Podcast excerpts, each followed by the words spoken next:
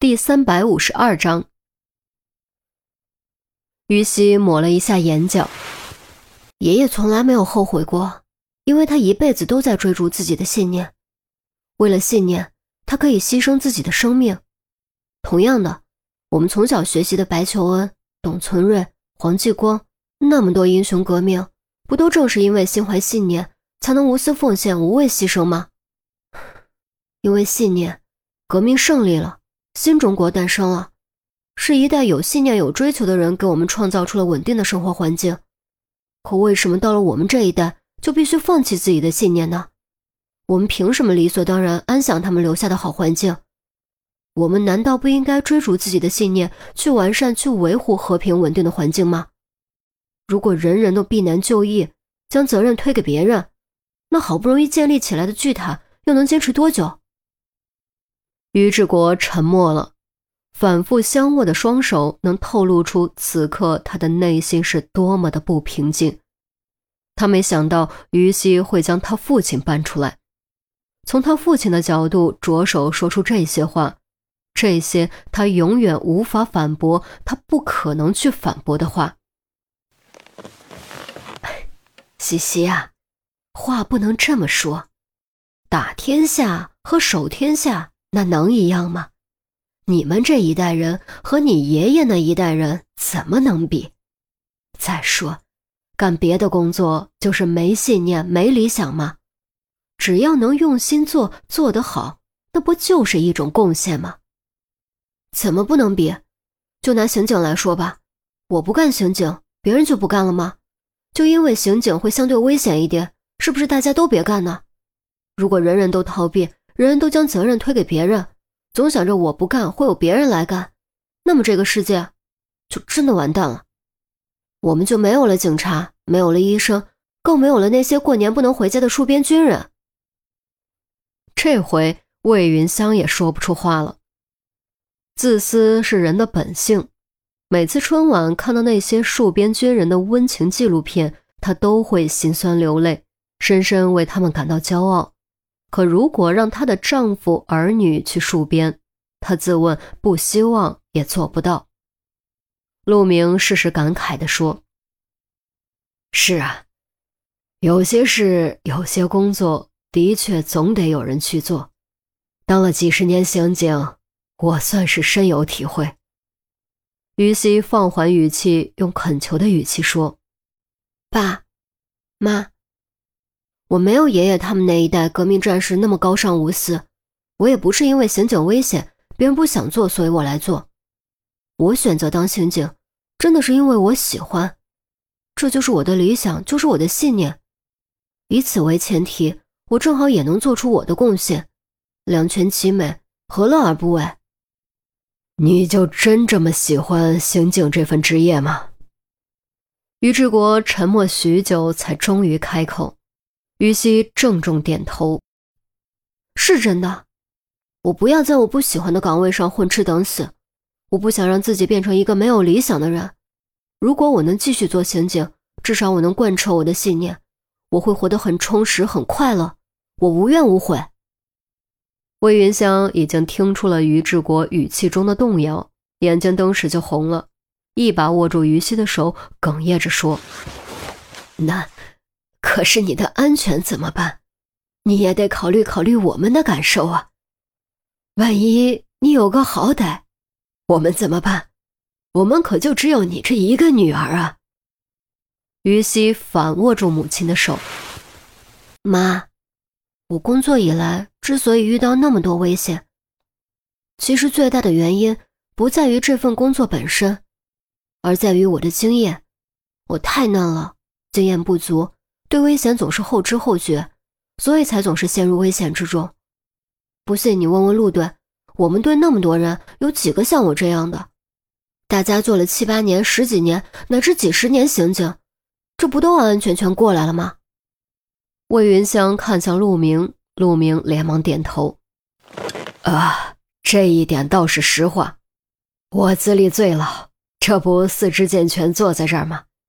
于西这丫头。”年轻有冲劲儿，却容易莽撞，经验又不足，所以才遇到这么多事。再让他锻炼锻炼，就不会这样子了。真的是这样吗？魏云香还是有点不敢相信，紧紧握住于西的手。那当然是真的。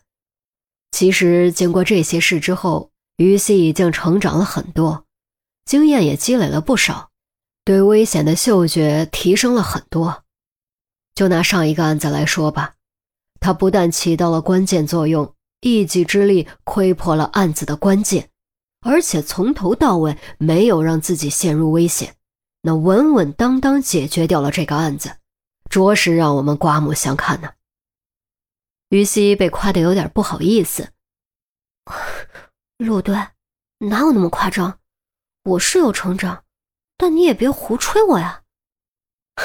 还谦虚，才工作不到一年就拿个人一等功了，你还有什么好谦虚的？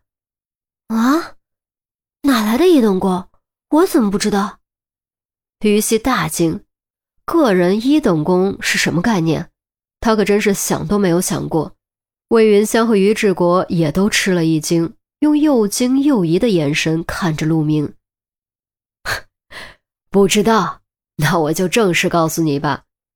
之前傅红英那个案子，如果让他挟持警察逃出境外，那影响非常恶劣，后果非常严重。是你的果敢决断、英勇无畏，避免了严重的后果，同时你也因此负了伤。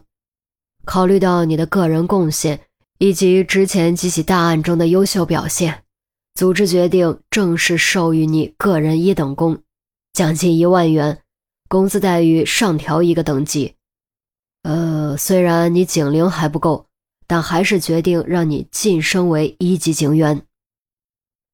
陆明终于将这个消息抛了出来，而且是当着于西父母的面于西当时就傻了，被这则喜讯给砸得晕晕乎乎。